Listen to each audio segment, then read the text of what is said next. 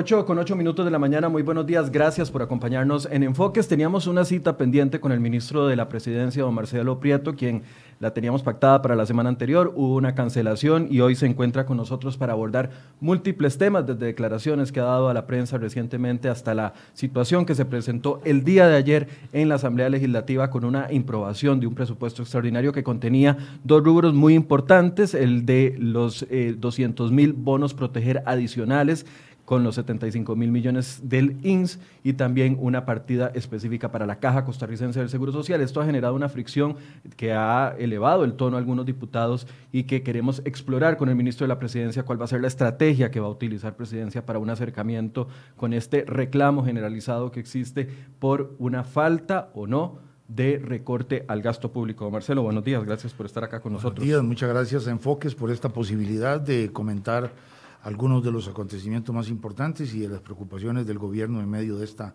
de esta crisis tan seria. Don Marcelo, ah, yo quiero empezar directamente con, para sacar un tema que nos llamó mucho la atención, no solo a nosotros, sino a la mayoría de la ciudadanía, ayer con las declaraciones que usted le dio a otro medio, y usted decía que el gasto público es fundamental para la reactivación económica. ¿Qué quería decir usted con eso? Quiero decir que si no hay un componente de gasto público, eh, de inversión pública, en, el proceso de recuperación económica, la iniciativa privada y lo que podamos hacer para respaldar la iniciativa privada no es suficiente. Y esto no, no, no, estoy descubriendo el agua tibia.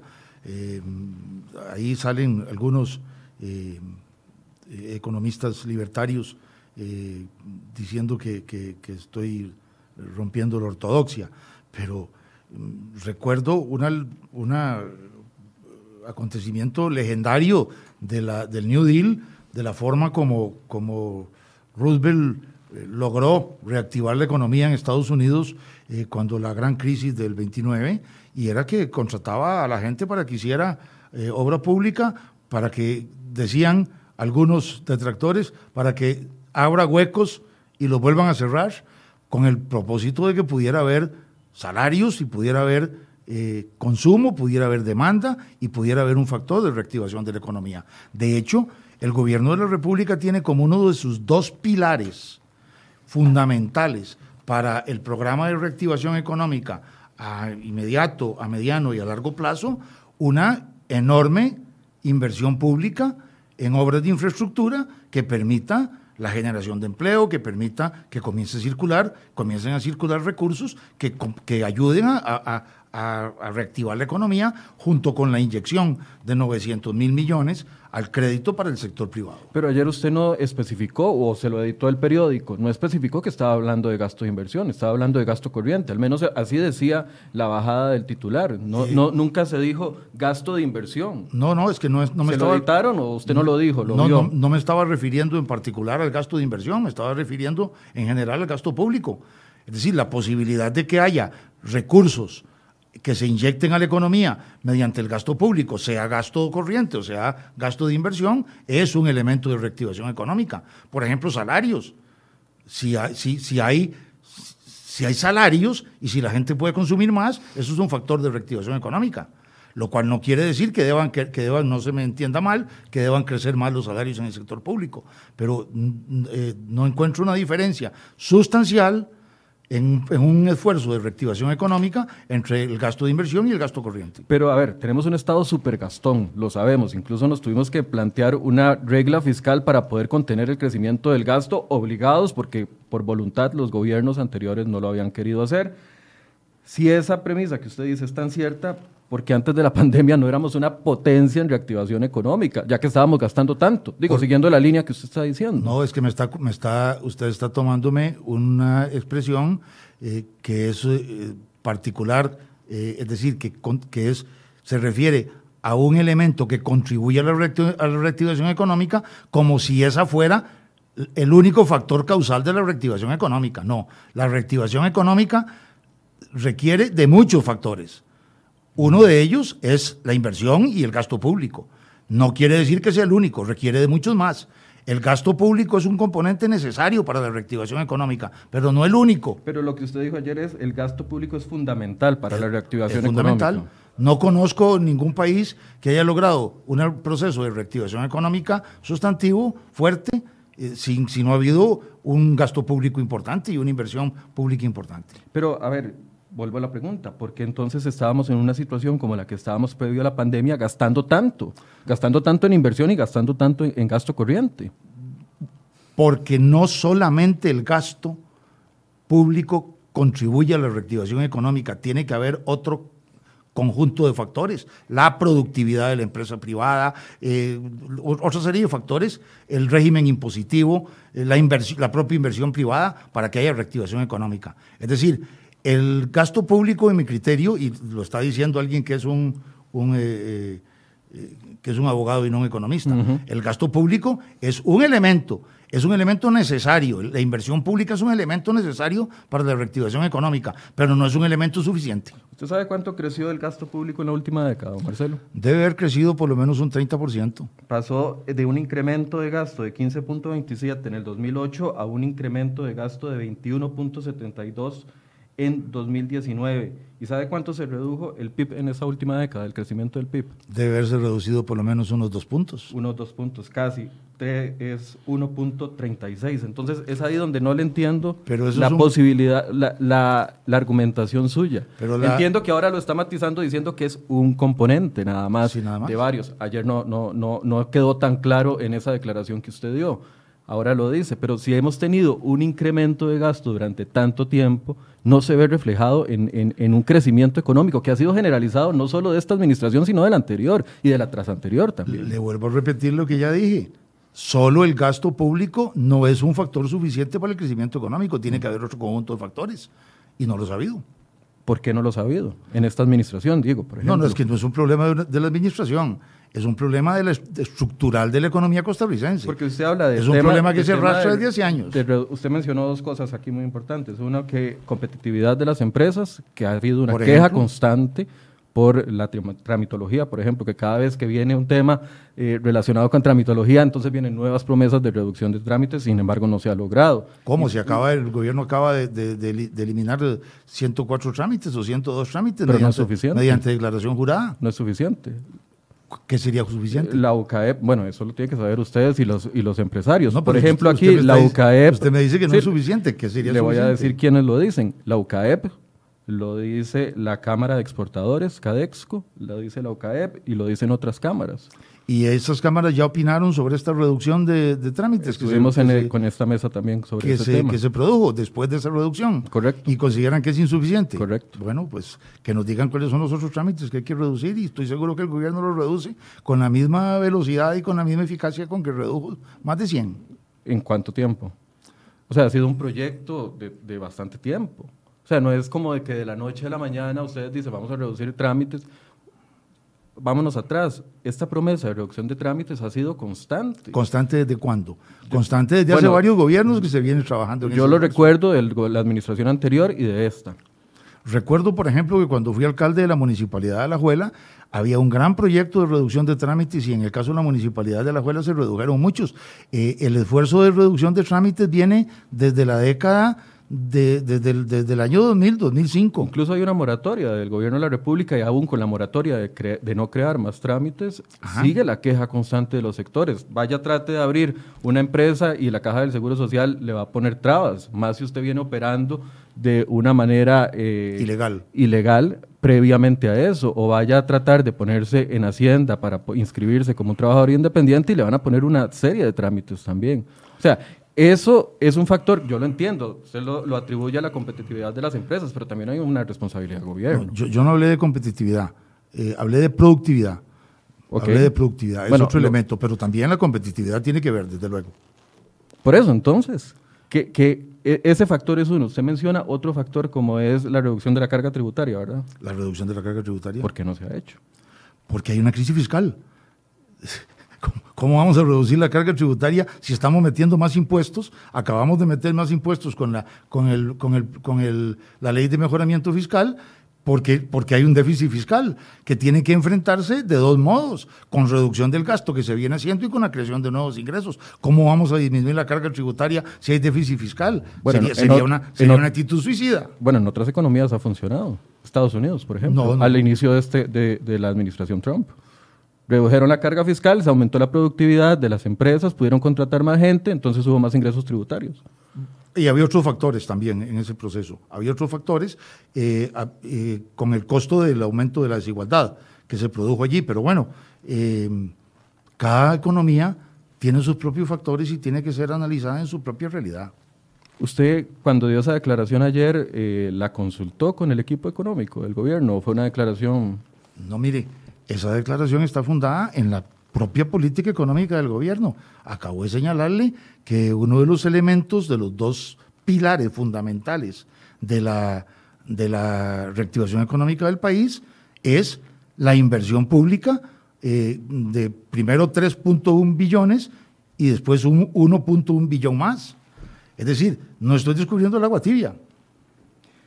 ¿Cuáles componentes de esos adicionales que usted dice, además del gasto, va a comprometerse a, en su labor como ministro de la presidencia a impulsar en la Asamblea Legislativa? Discúlpeme, mi tarea en como ministro de la presidencia no cubre el ámbito directamente económico. El hecho de que yo haya dado una opinión sobre el veto que, la, que, la, que, el, que el gobierno no interpuso a la, a la, a la ley que flexibilizaba los trámites eh, y, las, y los presupuestos municipales, no quiere decir que yo tenga la responsabilidad como ministro de la presidencia de trabajar sobre el tema de la reactivación económica. Pero es el vocero, contacto, puente, conexión entre presidencia y, Asamblea Legislativa. Sí, claro. Pero, la, pero el, desarrollo técnico de los procesos de reactivación económica en el país con Asamblea Legislativa o sin Asamblea Legislativa le corresponde al Ministerio de Economía, le corresponde al Ministerio de Agricultura, le corresponde al Ministerio de Hacienda en lo que tiene que ver con la parte impositiva. Yo no, el Ministerio de la Presidencia no tiene un programa de reactivación económica ni tiene un programa de intervención en economía. Ese es ámbito que está reservado por ley a los otros ministerios. El Ministerio de la Presidencia gestiona ante la Asamblea Legislativa lo que los otros ministerios le plantean y lo que los otros ministerios y el gobierno de la República toma como iniciativa legislativa o como iniciativa eh, para la gestión ejecutiva.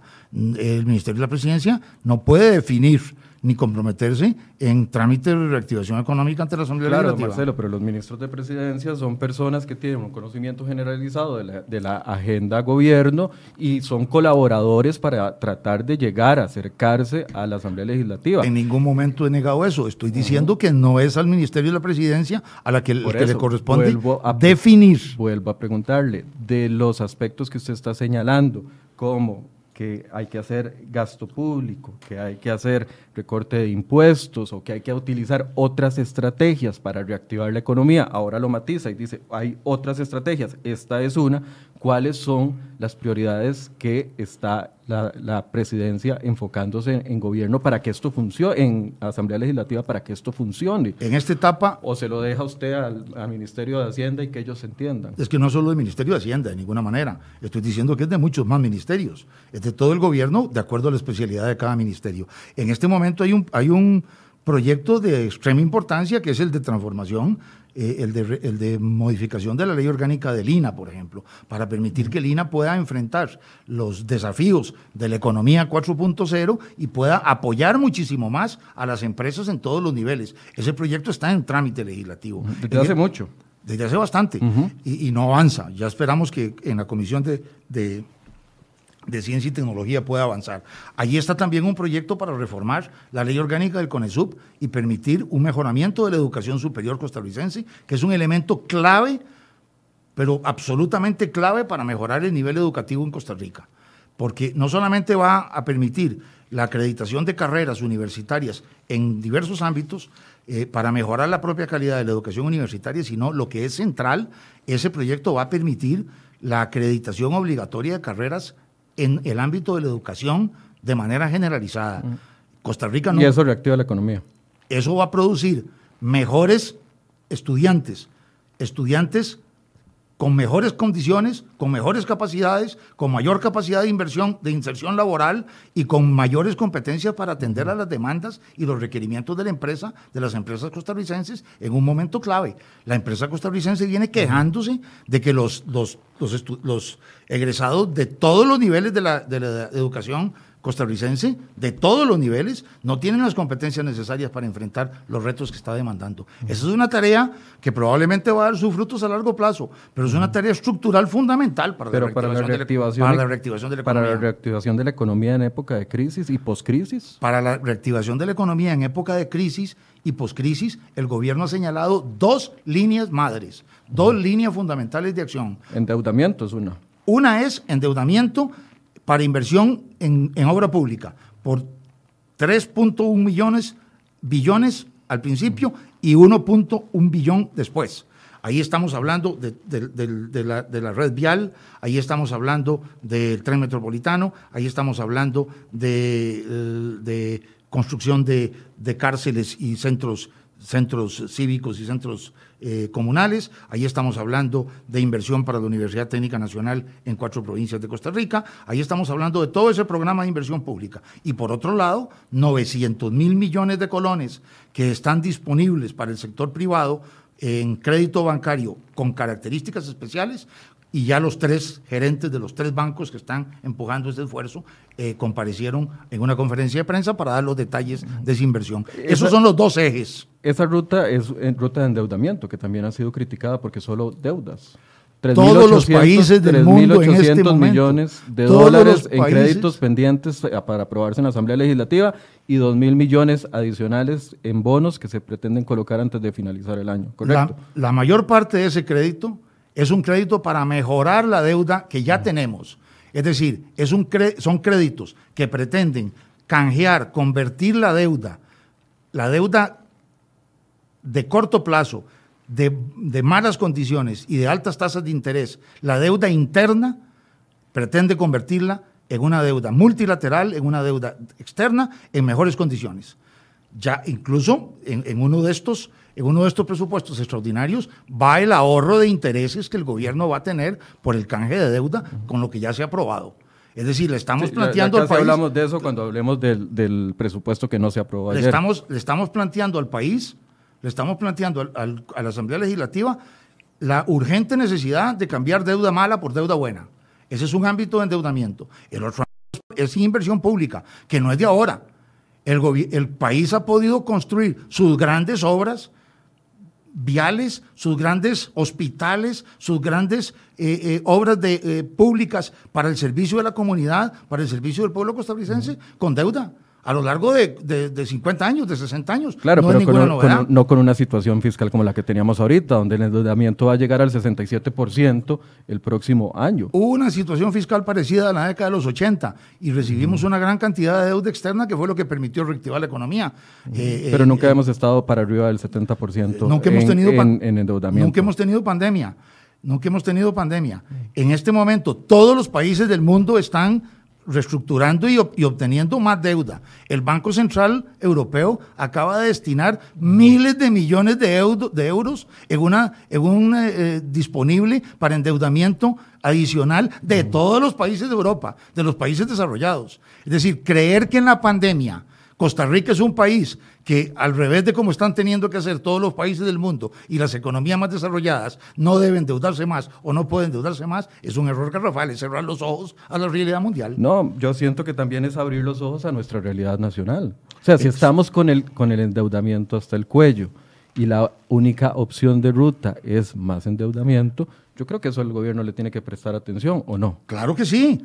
Claro que sí. no, le preocupa al gobierno llegar el otro año a 67% de endeudamiento del PIB. Claro que sí, por eso está queriendo canjear deuda mala por deuda buena, para que esa deuda baje. Por eso está queriendo hacer un esfuerzo de, restricción del gasto dentro de lo posible. Y, y, lo va a seguir haciendo durante el transcurso del año. La restricción del gasto y los recortes tienen que darse durante todo el periodo fiscal. No se puede dar un solo recorte y hasta ahí llegamos el recorte fiscal tiene que irse dando paulatinamente conforme vaya evolucionando la, situación eh, fiscal, sanitaria, social y económica del país. Por eso yo discrepo del, criterio de los señores diputados eh, al no haber votado ayer eh, el presupuesto extraordinario cuando querían, porque querían que hubiera una mayor, una mayor deuda, una mayor restricción del gasto. Estoy totalmente de acuerdo. Si usted ve mis declaraciones ayer en La Nación, digo, entre otras cosas, que no se resaltan, que estoy totalmente de acuerdo con la necesidad de restringir el gasto. Ya casi, expresamente. Ya, casi vamos a hablar de eso, pero quiero salir de las declaraciones de ayer, porque ayer se le pregunta al presidente por sus declaraciones y el presidente responde esto. Escuchemos un momento.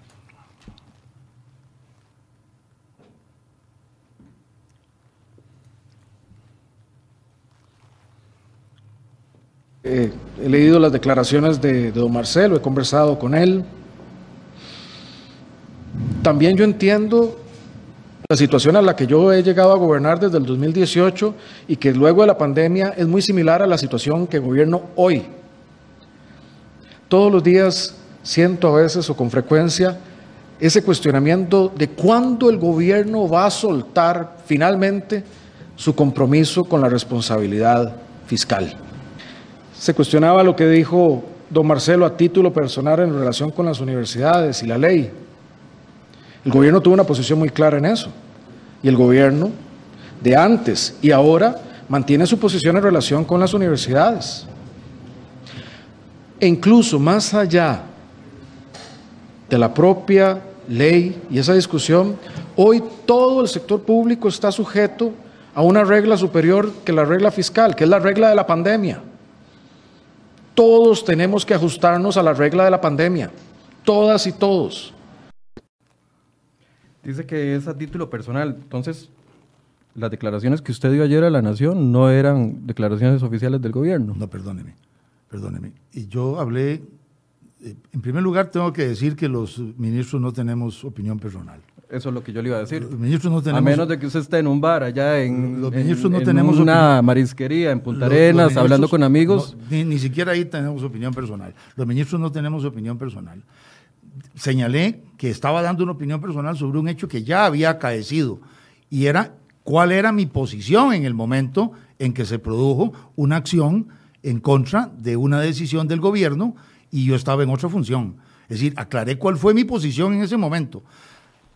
Pero aclaré además en las declaraciones que di que yo estoy totalmente convencido y, y hay medios para hacerlo de que todas las instituciones públicas, absolutamente todas, se sometan a regla fiscal, se sometan a un régimen único de empleo público y a otras medidas de ese carácter. Incluyendo las universidades Incluyendo las universidades.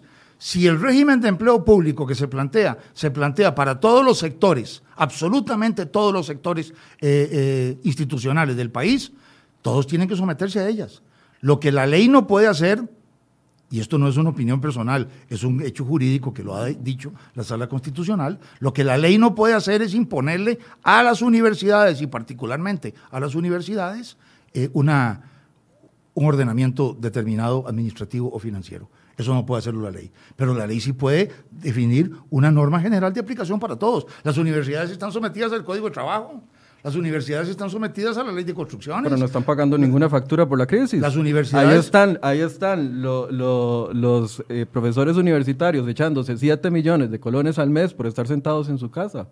No, perdóneme. Ese es, hay, un montón de personas que no están dentro del sector público pagando el precio que está pagando el resto del país en tema de eh, la pandemia. Y hay un montón de, gente de sectores que están fuera del sector público que tampoco lo están pagando. Aquí no se trata de eso. Aquí se trata de aplicar normas generales para todos, sencillamente. Sí, pero el sector público no le paga el salario al sector privado. El sector privado sí le paga el salario al sector público. Y los, y los, costarricenses le pagan el salario al sector privado a través de los precios. Vivimos en un régimen capitalista donde los costos de producción de una empresa se, trasladan en precios. Es decir, eh, no, hagamos esa, esa, diferencia. ¿Es en serio? ¿Esa es la lectura? No, no, esa no es ninguna lectura. Le estoy contestando a lo que usted me está diciendo. Que el salario del sector público lo pagan los costarricenses y el salario, los salarios de también. O sea, usted no ve la diferencia entre lo que es la oferta y demanda con lo que es el pago de impuestos para sostener un Estado. No, no, no, no. Por supuesto, que, por supuesto que veo la diferencia. Por Estoy diciendo quién paga. Estoy diciendo quién paga. Mm. Esas diferencias son, son artilugios para, para, para eh, diferenciar el, el nivel de aporte de los diversos sectores. A mí me parece que para la pandemia tenemos que pagar todos. Absolutamente todos. Y el gobierno es consciente Sí, de eso. Hay más de 70 mil personas que les han reducido la jornada laboral en el sector privado o que, ha- o que les han suspendido el contrato y absolutamente ni una sola persona en el sector público. Por ejemplo, digo, si todos somos iguales. Hay un proyecto para reducirles el aumento salarial y hay un proyecto para reducir el pago de anualidades. Para que los, los empleados del sector público. y ta- Ahorita hablamos y- de eso, porque y- ya la Procuraduría se Y pronunció. también lo he dicho, porque el sector público, y, eh, los empleados del sector público, y también lo he dicho, estamos obligados precisamente para, para corresponder a esa estabilidad que tenemos, estamos obligados a contribuir específicamente para el, el aporte solidario a los sectores que están siendo más golpeados. Eso lo he dicho también en muchas declaraciones. Pero volvamos al tema. Eh, eh, quisiera aclarar y profundizar un poquito más en el tema de la aplicación de la ley a las universidades o cualquier otra institución. Las, las universidades públicas están sujetas a la ley, en lo que están sujetos todos los demás costarricenses. Y en lo que están sujetas todas las demás instituciones. Las universidades públicas no pueden escaparse de la aplicación del código, del código de trabajo o del código, eh, eh, el código urbano. Sí, sí, Eh, pero nadie ha cuestionado ni- eso, ni- Marcelo, ni- ni la ley. Sí, sí se ha cuestionado. Nadie lo ha cuestionado. Perdone, sí se ha dicho que las universidades creen que son, creen que son eh, eh, eh, estados independientes. De, reclamaron porque entró el OIJ a sacar un delincuente. ¿Cómo no va, no va a haber ese concepto? No, perdóneme, per- perdóneme, per- perdóneme, eh, no fue así, eso no fue así, eso no fue así. Se reclama que el patrimonio público que está puesto en manos de las universidades fue irrespetado por la fuerza pública. Si un delincuente se brinca la, la- la cerca de su finca, la policía bota la, la- la- la- la- la malla de la finca y se va a, a- a perseguirlo. O, o le bota la puerta a su casa porque se metió, porque está persiguiendo un delincuente. Ah, eh, Si, la- si en la casa presidencial, si en la casa medio. presidencial, si en la casa presidencial eh, un, un- un ladrón se brinca una, una malla, la fuerza pública bota la, la- la cerca. No, no. eh, eh, hay, hay un, hay un protocolo que está establecido desde hace mucho tiempo entre las universidades y, el- y el Ministerio de Seguridad Pública para atender estos casos. Pero no ese es el caso que estamos, que estamos No, no, señalando. yo quiero- No- quiero me ha dejado- enfocarme porque faltan muchos temas. Es que no, me- no me ha dejado terminar el criterio Bueno, de, las, de las universidades públicas y la ley. Adelante, termina. Las universidades no están exentas de someterse a la ley y eso lo dije también eh, el día de ayer. Eh, las universidades tienen que cumplir con las normas generales. El problema que plantea, el problema jurídico, y repito, no estoy dando una opinión personal, eh, ni, ni desde luego es una opinión del gobierno. Estoy explicando las razones de mi actuación cuando no era ministro. El, el problema que se plantea con la ley de, de mejoramiento fiscal es que las universidades no están contempladas en la ley. Y el Poder Ejecutivo, en ese momento, por una decisión del Ministerio de Hacienda de la época, decidió incluirlas por decreto. Pero usted estaría de acuerdo en que se aplique todas las reglas fiscales que se están aplicando a todo el demás sector público, a, las universidades. Totalmente de acuerdo, pero que se haga conforme a la ley. Estoy, estoy totalmente de acuerdo con que la ley de empleo público que acabamos de entregar al Poder Ejecutivo se le aplique a las universidades. Me parece que no tienen por qué estar exentas. Estoy totalmente de acuerdo con que esa ley de empleo público se le aplique a las universidades, pero tiene que ser una ley de empleo público que tenga una aplicación general, que se aplique a las universidades, a las instituciones descentralizadas, al Poder Judicial, al Poder Ejecutivo, a la Asamblea Legislativa, a las Sí, municipalidades. eso es lo que dice la ley. No Bueno. está diciendo nada nuevo. Entonces, no tiene ninguna razón para que eh, ningún sector se escape a la aplicación de la ley. Incluyendo la regla fiscal. Claro, lo que pasa es que habría que reformar, habría que reformar la ley de mejoramiento fiscal, porque Entonces- esa ley es defectuosa. Sí, ustedes creen que la regla fiscal es necesaria, aplicable, porque entonces apoyó el gobierno el tema del levantamiento de la regla fiscal de las municipalidades. Ahí hay otra contradicción. No. Eh, también lo expliqué en la, en la entrevista de ayer y lo habíamos dicho. Es más, usted aplaudió el gasto de las municipalidades sí. para el tema de eh, la pandemia. Desde luego, por supuesto que sí. Gasto, me- gasto corriente. gasto corriente Ajá, más salarios. o inversión. Gasto corriente o inversión, que las Más municipalidades. salarios, más gasto en, en- más burocracia. no más- creo que haya más salarios allí. ¿Cómo va a pero cómo va a tomar esa Es decisión cada- si hay 50 y, eh, 82 alcaldes que toman las decisiones autonómicamente con sus consejos de gobierno? Y 48 diputados que estuvieron de acuerdo en eximirlos de esa responsabilidad. 43. 43 diputados, imagínese usted. Entonces hay una voluntad política enorme en la Asamblea Legislativa y el, y el, y el Poder Ejecutivo la respalda en el sentido de que las municipalidades deben tener un régimen de flexibilidad porque ellas no son las que están deficitarias. Perdón, don Marcelo. A ver. Son 43 diputados con 10 del PAC. Si el gobierno tuviera una verdadera intención de cumplimiento de regla fiscal, usted como ministro de la presidencia hubiera negociado con los 10 diputados del PAC y el, el, presidente no se hubiera visto expuesto, como dice él, a obligatoriamente aprobar el levantamiento de la regla fiscal a las municipalidades si no lo hubieran apoyado los 10 diputados del PAC. Se Voy a- supone que hay coordinación entre ustedes, ¿no? Per- Permítame un momentito, permítame un momentito. El, la- el Poder Ejecutivo no está dejando de vetar la, la- la- la ley que libera a las municipalidades de la aplicación de la, recta- de la regla fiscal porque tuvo un apoyo de tantos diputados o de, ta- o de- o de menos diputados. Estoy haciendo referencia a eso para que se vea el respaldo No, no, político no, que es tuvo. que yo lo, yo lo sé porque ya entrevisté hace una semana a Pilar Garrido y ella lo dijo acá. Bueno, estoy, estoy hablando del respaldo político que tenía la decisión. De- A eso me referí cuando mencioné el número de diputados. Estoy, a lo que hago referencia es a que las municipalidades no son deficitarias. Las municipalidades no contribuyen. La liberación de las municipalidades de la aplicación de la regla fiscal no contribuye ni en medio centavo a que se incremente el déficit fiscal ¿Y de con, qué Costa se, ¿Y Rica. con qué se financian el resto de las municipalidades? La todas las uni- municipalidades tienen recursos propios, disponen de recursos Ajá, propios. ¿De quiénes son los recursos? De los contribuyentes, ¿no? Sí, claro. Entonces no debe haber responsabilidad también con los dineros de los contribuyentes. ¿O acaso es, decir- solo porque los distribuye el gobierno? Es entonces decir- ahí, es sí, decir- ahí sí hay recorte, pero cuando, Es decir, lo, vamos a cuando ver. lo, ap- lo Va- aporto yo con el recibo de luz, el recibo que me cobran en el agua, el recibo de, de impuestos municipales, Pero acaso ahí se estaban, no debería de haber acaso se también- estaban, acaso se estaban reduciendo, acaso se estaban reduciendo los impuestos o los tributos municipales. Los tributos municipales siguen igual. Lo que se estaba permitiendo es que las, un- las municipalidades no solo invirtieran en gastos de capital, sino que pudieran también atender sí, otras que demandas es- como transferencias a las instituciones, transferencias a las personas, ayuda a los, a los damnificados con la pandemia, eh, eh, generación de obra pública que pueda eh, ayudar a, a- a reactivar la economía. Eso es lo que se está tratando. Entonces los, debe los- haber- los tributos de los costarricenses haber- solo- no se están tocando con la decisión que se tomó. Si la municipalidad, de, voy a poner la, la de Santo Domingo de Heredia, el otro año decide endeudarse por chorrocientos mil millones de colones, de la parte que contribuye, que no está cubierta por la regla fiscal, ¿quién va a terminar pagando eso? Perdóneme. Yo, que vivo en Santo Domingo. Perdóneme. Esta norma no tiene absolutamente nada que ver con endeudamiento. Usted está hablando de endeudamiento. Estamos hablando del presupuesto que ya tienen las municipalidades. Don en Marcelo, su estoy bolsa. hablando de discurso de responsabilidad fiscal que debería de ser coherente en todo el gobierno. Y el gobierno, al levantarle la regla fiscal, apoyar con sus 10 diputados al levantamiento de la regla fiscal y firmarlo por el presidente, están cometiendo una contradicción de ante los ninguna manera. De ninguna manera. Es el opinión, costarricense es una, opinión. es una opinión equivocada. No, el, no, no, el no, no. costarricense. Ah, bueno, sí, porque es la suya. Le No, estoy diciendo, no, es su opinión. Es una opinión equivocada, la suya. No, no, no, la el, suya. lo- el gobierno lo que está haciendo es sencillamente contribuyendo a que se libere el funcionamiento financiero de las municipalidades, que no, lo cual no implica más cargas, lo cual no implica endeudamiento de las municipalidades, como usted lo está diciendo. Esa es una afirmación incorrecta. No, no, no, no, implica no. nada de eso, sino que implica que las, las municipalidades, de los recursos disponibles que ya tienen, puedan emplearlos en unas cosas y en otras, y no solo en unas. Eso es lo que determina eso. No, lo- no es así. Claro que sí. Usted sabe que la municipalidad mañana se puede ir a endeudar.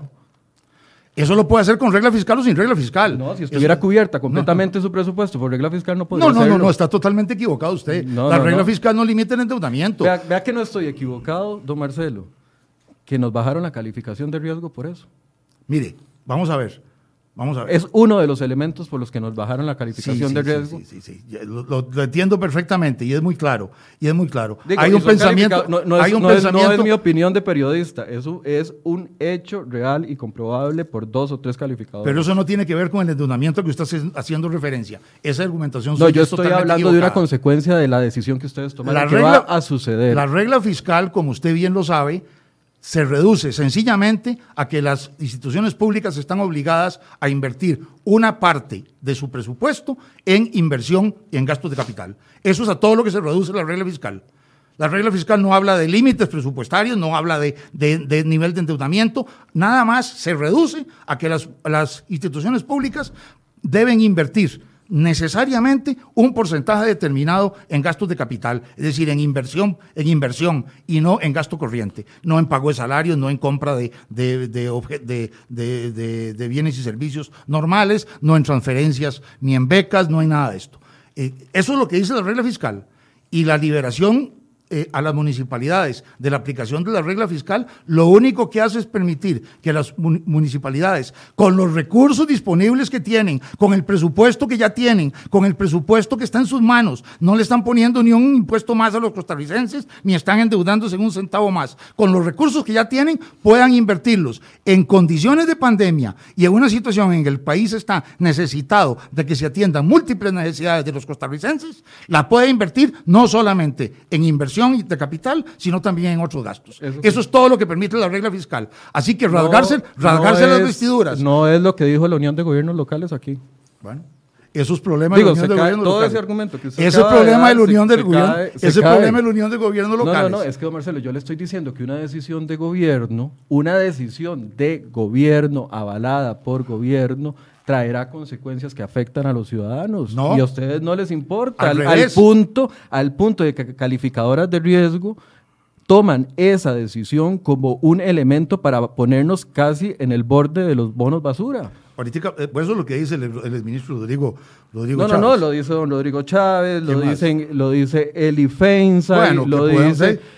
Claro, es que ustedes descalifican a la gente que no, no les gusta. No, no es califico, no es califico, pero, pero ya sabemos. No le cree ya, sab ya sabemos cuáles son las, cuáles son las, las posiciones de, de algunos economistas de Costa Rica. De, ellos quisieran que el gobierno desapareciera, que no hubiera gasto público. Es decir, eh, en el fondo, en el fondo ese es el, el, el, sustrato ideológico que hay. Y, y, eh, y, en el fondo no hay un problema técnico, hay un problema ideológico. Dígame usted si estoy diciendo alguna mentira. Perdón, perdón, perdón la calificación es un tema ideológico. No, no estoy hablando de la calificación, estoy hablando de las opiniones de los eh, economistas. Sí, sí, sí, pero yo no le estoy dando más importancia a la opinión de Eli de Juan Carlos de Delgado. ¿La acaba de mencionar? sí, los mencioné porque le puse ejemplos, ah, pero le puedo mencionar a seis, siete diputados que también piensan igual. Silvia Hernández, por ejemplo, Carlos Ricardo Benavides, se los puedo mencionar. El punto es que esa decisión de gobierno nos, nos abre una posibilidad de consecuencia a los ciudadanos. Dígame una cosa, doña Silvia Hernández y don Carlos Ricardo Benavides no votaron el, la, ley de ya casi, lo, ya casi los vamos a escuchar. Sí, sí. Ya casi los vamos a escuchar. Lo, que quiero es que no quiero que me distraiga del tema principal. El tema principal que le estoy planteando es la calificadora. Da una calificación a raíz del tema de las municipalidades y ustedes parece que no les toman la, la, debida atención a eso, como si nunca más esas calificadoras van a hacer referencia para cuando vayamos a colocar bonos. Sí, claro que sí. Sí le damos importancia, desde luego. Pero usted la desacreditó ayer y el presidente lo, también la desacredita en, en la conferencia de prensa, perdóneme, Marcelo. Perdóneme, sí le damos importancia a lo que dicen las calificadoras pero tenemos que gobernar para el pueblo costarricense y para atender las necesidades del pueblo costarricense. Las calificadoras no le van a venir a dar de comer aquí a nadie. Las respetamos y las medimos y las valoramos y tomamos muy en cuenta sus opiniones y valoramos lo que ellas dicen para la formulación de las diversas políticas. Pero tenemos que gobernar de acuerdo a las necesidades de los costarricenses. Y le vuelvo a preguntar, ¿la regla fiscal implica algo más que la obligación de aplicar una parte del presupuesto únicamente inversión sin poder salirse de ahí. No es eso lo que dice la regla fiscal. Liberar a las, a las, municipalidades de la regla fiscal lo único que significa es que pueden invertir en otras cosas y gastar su presupuesto, el que ya tienen, sin endeudamiento. No, no, Eso, el que, ya tienen es completamente falso. No, señor. el que ya tienen, el presupuesto que ya tienen y sin mayor endeudamiento lo pueden invertir en cualquier Eso otra es completamente falso. Aquí las mismas municipalidades han dicho que pueden acceder a créditos para generar recuperar primero la caída de los impuestos que va a haber, los, impuestos municipales, que es lo que los sostiene, o, va a salir la plata ahí de los parques que están cerrados. No.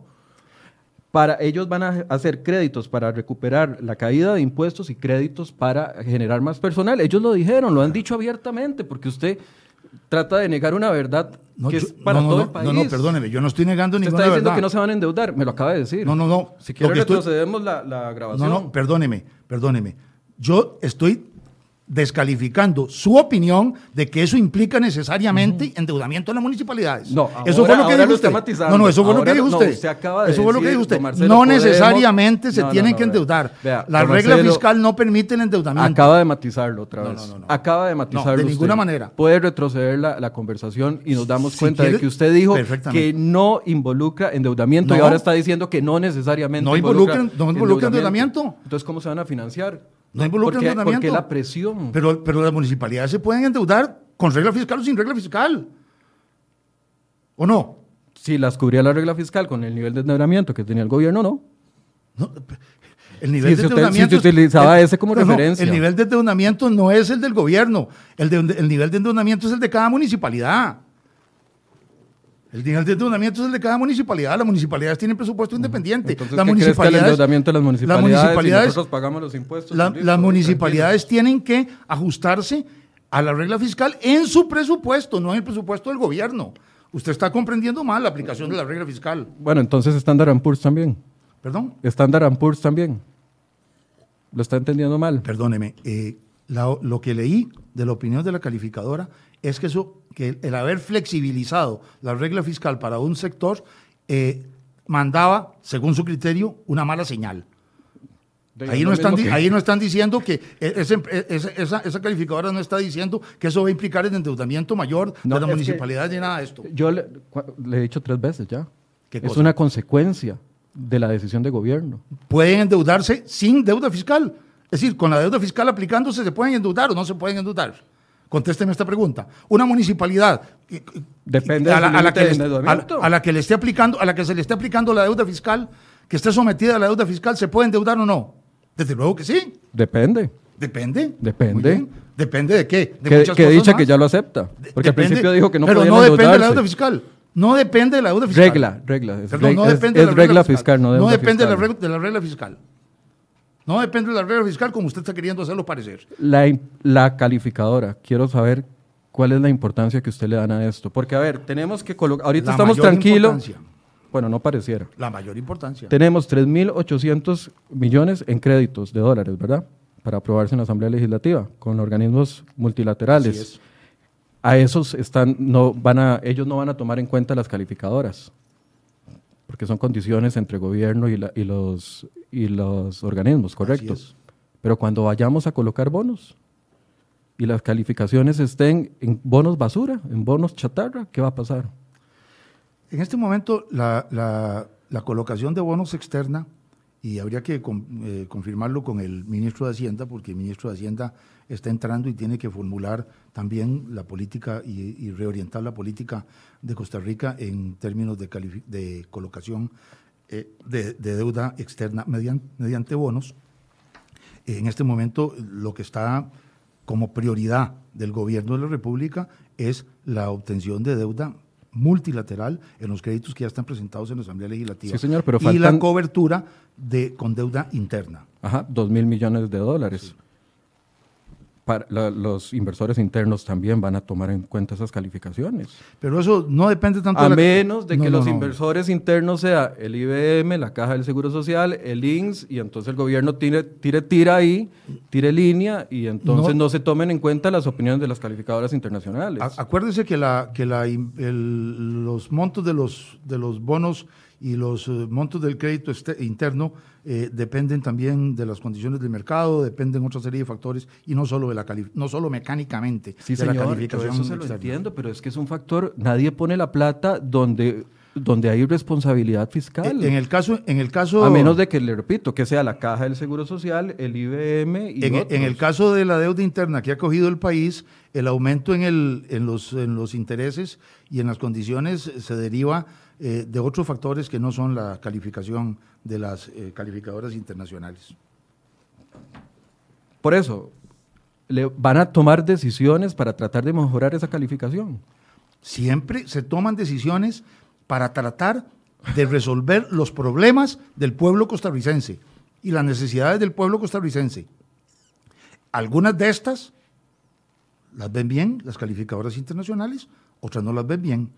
Pero el gobierno no es un, ning- no, ningún gobierno, me parece a mí, debería ser, y, y esto es una opinión no es una opinión personal, es, un, es un criterio.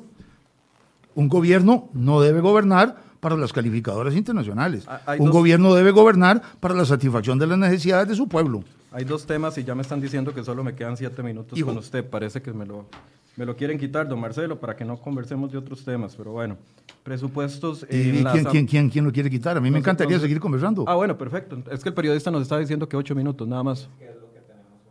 Ah, bueno. bueno. El periodista está diciendo que solamente ocho minutos, lastimosamente. ¿No se puede quedar cinco más? Sí. Ok, perfecto, gracias. Hablemos de la relación con la Asamblea Legislativa. Veamos dos opiniones de lo que surgió ayer. Escuchemos a doña Silvia Hernández.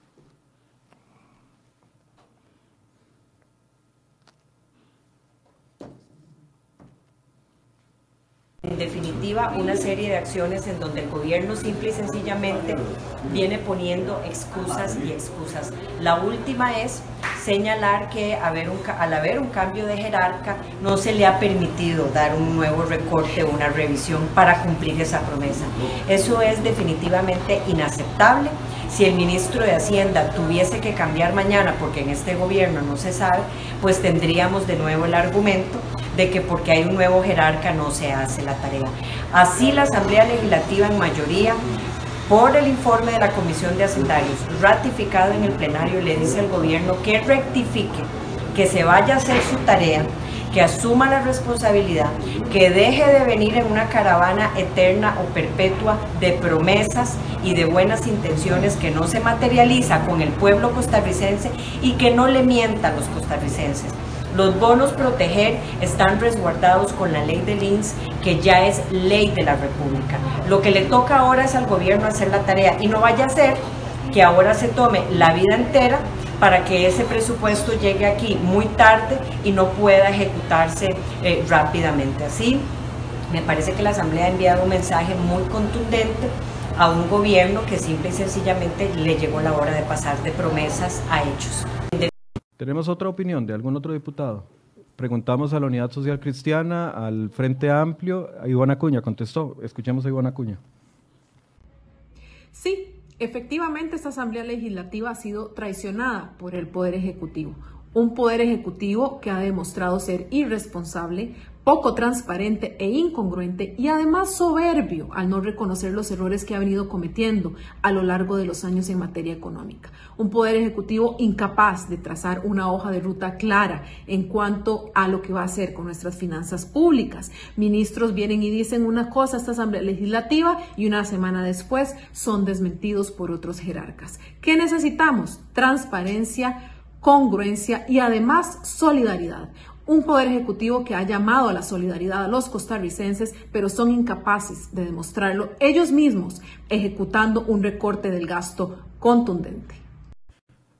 Eh, pedimos opinión a la Unidad Social Cristiana, no nos respondieron. Pedimos opinión también al Frente Amplio, ¿verdad? No nos respondieron. Don Marcelo, esta es la oposición con la que usted le toca lidiar. ¿Cómo va a generar un acercamiento? Además que yo veo que usted se altera muy rápido. No, al revés. No, hace cinco minutos estaba gritando, ya se calmó. No, no estaba gritando, estaba respondiéndole al tono suyo. Eh, desde luego que mi, mi, tarea es entenderme con los señores diputados y respeto profundamente la posición de, los, eh, de, doña Silvia Hernández, la presidenta de Hacendarios, y de la diputada Ivonne Acuña, con quien eh, tenemos muy buenas relaciones para trabajar en una serie de temas. Eh, no voy a venir yo aquí a discutir porque mi, mi papel no es eh, rebatir o discutir eh, a los señores diputados en sus opiniones, que tienen todo el derecho de, de, de, plantearla. Yo no soy el diputado 58, yo soy el ministro de la presidencia y mi tarea es entenderme con los señores diputados y desde luego yo les paso a las dos diputadas que han manifestado su criterio mis mayores respetos eh, por sus criterios que no comparto, pero que respeto desde luego. Lo que quisiera señalar es que me parece que había un camino muy fácil eh, ante, la, ante la preocupación de los señores diputados. Eh, la Comisión de Asuntos Hacendarios podía haber dividido mediante una moción el presupuesto extraordinario que se le presentó y haber dicho que aprobaba nada más el los recursos correspondientes al bono proteger y a la Caja Costarricense de Seguro Social, que ya ellos habían dicho cuál era el destino de esos recursos, desde que aprobaron las leyes están asegurados. correspondientes, están asegurados pero no se pueden gastar. Están asegurados Pero por eso ellos, ellos interpretan o, o hacen otra lectura completamente. Dicen, dentro de los 292 mil millones me metieron 75 mil millones de proteger y los 53 mil eran, o 33 mil de la caja del Seguro Social, 34 mil. 34 mil de la caja del Seguro Social para obligarnos a aprobar este presupuesto sin discusión. Esa es la lectura que, que ellos daban ayer. Eso no fue así. No, no, de ninguna manera. Se trató de aprovechar un solo presupuesto extraordinario para tramitar todos los pendientes que había en ese momento. Esos pendientes eran eh, los recursos para proteger, ese, pe- ese pendiente era los recursos para la Caja Costarricense de Seguro Social, que ya habían sido aprobados y que tienen que presupuestarse y no se pueden gastar, ni se pueden girar, ni, se le pueden, ni se puede dar un bono proteger, aunque estén aprobados los recursos para, de- del INS, porque no están presupuestados. Esa es la tarea de la, de- de la- de la Comisión de Asuntos Hacendarios y de la Asamblea Legislativa. ¿Qué le parece Y que además, condicionen? déjeme terminar. Adelante. Y, y además se le, se le, se le agregaron eh, los, eh, los 63 o 65 mil millones 62 mil. 62 mil millones que estaban eh, ya listos para ser reducidos del presupuesto del presupuesto ordinario de la República como rebaja. Eh, se trató de hacer un solo instrumento, un solo documento presupuestario para, para acelerar el trámite, pero se pueden presentar perfectamente presupuestos separados. Y ahí es donde va mi, mi observación de hace un momento. ¿Por qué no lo separó la Asamblea Legislativa? Si con una moción en, la- en hacendarios bastaba para separarlo. Y, y votaba y aprobaba lo que le pareciera que debía aprobar. Es que la respuesta la dieron ayer, es porque está, hay una queja generalizada del incumplimiento del recorte del gasto público del gobierno. O sea, no hay un recorte sustancial al gasto público, ni siquiera incluso en época de pandemia. Pero vea usted qué cosa más extraña, con todo el respeto para los señores diputados y que no se vaya a entender eh, como un juicio mío, qué cosa más extraña. Eh, seguramente el presupuesto, el- la rebaja que estaba contenida en el presupuesto que se rechazó, eh, a criterio de los señores diputados, era insuficiente. Pero era- 62 mil millones. Pero era una rebaja que se sumaba a los 70 mil millones que ya se habían Es aprobado. que el problema es que no es rebaja, ¿Por qué? porque son solo 12 mil de rebaja y los otros 50 mil es recanje de deuda. O sea, no hay un esfuerzo, o sea, el esfuerzo fue un, es- un esfuerzo por parte del Ministerio de Hacienda para canjear deuda cara por deuda barata, pero no hay un recorte del gasto que es lo que ellos están solicitando. Y Claro, el recorte, el recorte del pago de sus 12 mil- intereses. 12 mil millones. el y- y- y- y lo demás que es canje de deuda. Esa- ese canje de deuda se rebaja el presupuesto, eso no tiene que pagarse Pero ya. es que vuelvo a mi ejemplo, en un presupuesto gordo, grasoso de 10.5 billones de colones para el gobierno central, una rebaja de 120 mil o 130 mil, que es lo que ya llevan, no representa ni siquiera un 1.5%. Por supuesto que no, pero como lo conversábamos hace un rato, no representa, efectivamente no representa eso, pero como lo conversábamos hace un rato, la rebaja, el recorte y el ajuste presupuestario es una tarea que tiene que acometerse a lo largo de todo, absolutamente de todo el año fiscal. Tiene que irse aplicando conforme se va ejecutando y conforme va siendo posible reducir eh, gastos previsibles frente a la pandemia. Estamos en una condición de pandemia. Entonces usted dice que ellos están pidiendo un imposible, sería. No. Una, una sola rebaja fuerte, usted me está diciendo que no se podría porque hay que hacerlo seccionado. el Debería año fiscal. Debería hacerse, debería hacerse conforme el gobierno va ajustando sus, sus gastos. Ahora el, el señor ministro de Hacienda está empeñado en una rebaja mucho, mucho mayor. ¿Cuál es, ¿Cuál es la meta de rebaja que ustedes tienen, que se han puesto? La meta que tenemos, Digamos, ya tenemos que no vamos a recibir 900 mil, 913 mil millones de lo que eran impuestos, eh, temas tributarios, ingresos tributarios, ya no se van a recibir por la afectación que ha tenido la pandemia marzo, abril, mayo y lo que va de junio. Ya eso lo calculó Hacienda. Ni siquiera se plantean que ese hueco de 900 mil millones, que es como un karma para este país, 900 mil millones de hueco aparecen cada dos o tres años, no se han planteado que eso se pueda sustituir con recorte de gasto. sí, claro, con recorte de gasto una parte, otra parte no se puede sustituir con recorte de gasto. Dejaríamos sin, sin, sin, sin, sin recursos a las instituciones, dejaríamos sin transferencias, dejaríamos sin cubrir obligaciones, dejaríamos sin pagar la deuda. Por ejemplo, la moción que se No, presentó. En, la- época, en época de no pandemia se habló y, y ayer eh, circulaba en redes sociales la propuesta de Otón Solís, cuando no es- ni siquiera había pandemia, de que había la posibilidad de recortarle 300 mil millones al, al presupuesto. En esa época, estamos hablando de 2017, 2018. Es decir, el doble de lo que se ha rebajado ya. El doble sin canje de deuda. En ese momento era solo recorte puro, ahora lo que hay es, recorte, eh, es canje de deuda por, casi el 50% de lo que están recortando. Por eso, el doble de lo que, de lo que el gobierno ha planteado. Eh, esa es una meta totalmente alcanzable. Yo pienso que se va a alcanzar esa meta en este año. De, de rebajar 300 millones, me parece que sí. Por eso, entonces, van a seguir a poquitos, recortes a poquitos. Vamos a seguir conforme el Ministerio de Hacienda vaya definiendo qué es el momento oportuno y el conveniente para plantear un nuevo recorte. El que, tiene que el que tiene que medir el pulso de la ejecución presupuestaria es el señor ministro de Hacienda. Yo no puedo decirle a usted ahora, ni le puedo decir al ministro de Hacienda, recorte un 10% de aquí a mañana, recorte un 20% de aquí al 30 de junio.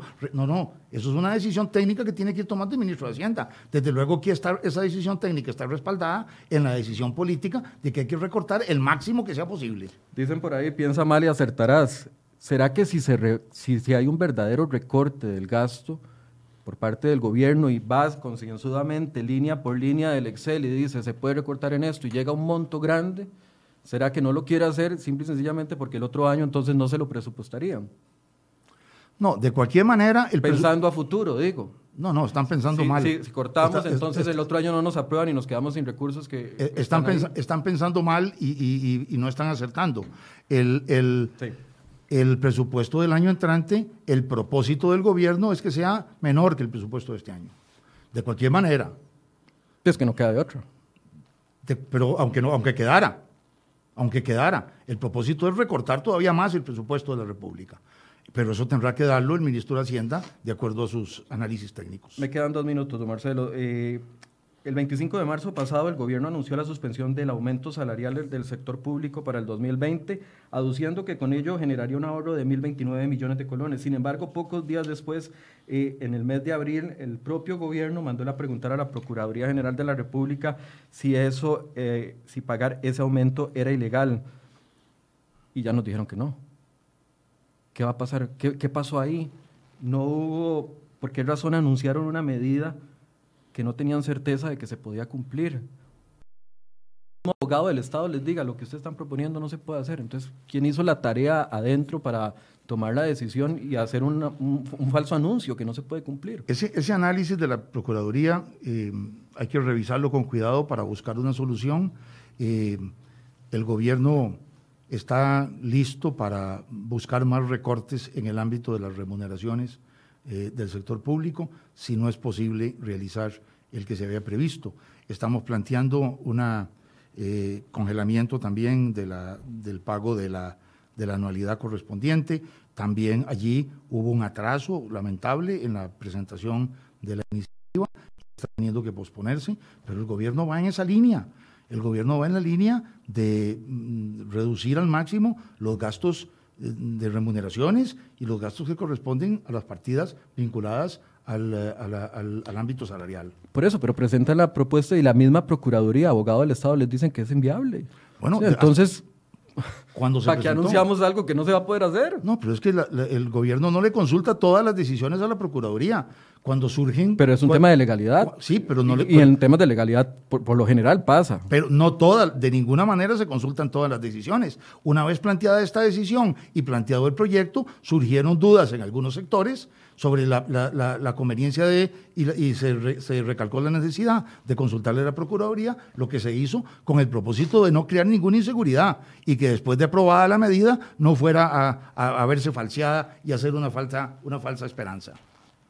Me parece completamente lógico que si se tiene en algún momento alguna duda sobre lo que se está haciendo, se consulte, lo cual no quiere decir que tiene que consultarse todo. Lo que a mí no me parece lógico es anunciarlo sin tener la certeza legal de que se puede cumplir. Pero no solo lo anunciamos, lo presentamos y lo planteamos.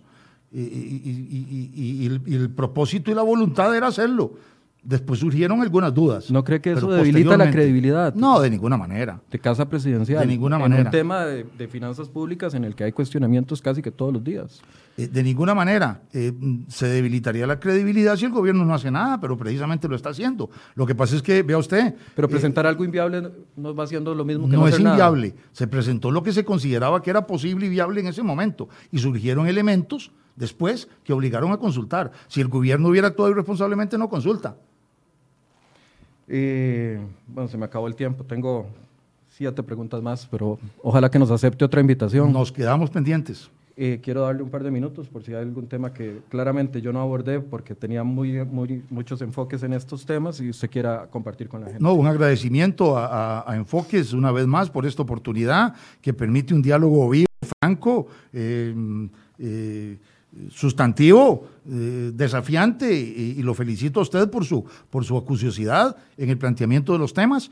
Eh, ha sido una gran oportunidad de plantear la posición del Gobierno de la República y la posición del Ministerio de la Presidencia en una serie de, de aspectos. Quisiera reiterar eh, la urgencia que el Gobierno tiene de que cuanto antes se presente, se apruebe el, el se apruebe el, el presupuesto de egresos de los recursos correspondientes a proteger y de los recursos correspondientes a la Caja Costarricense de Seguro Social. La Caja está requiriendo esos recursos para mejorar su liquidez y hay 200 mil familias costarricenses que están esperando el aporte del bono proteger que requerimos que sea aprobado cuanto antes, porque eh, la gente no, no, no come preocupaciones fiscales, la gente no atiende sus necesidades en esta pandemia y en esta crisis eh, oyendo eh, discusiones sobre la regla fiscal. La gente atiende sus necesidades con un aporte solidario de la sociedad costarricense a través del Estado y a través de un programa que ha recibido los mayores elogios internacionales como es el programa Proteger.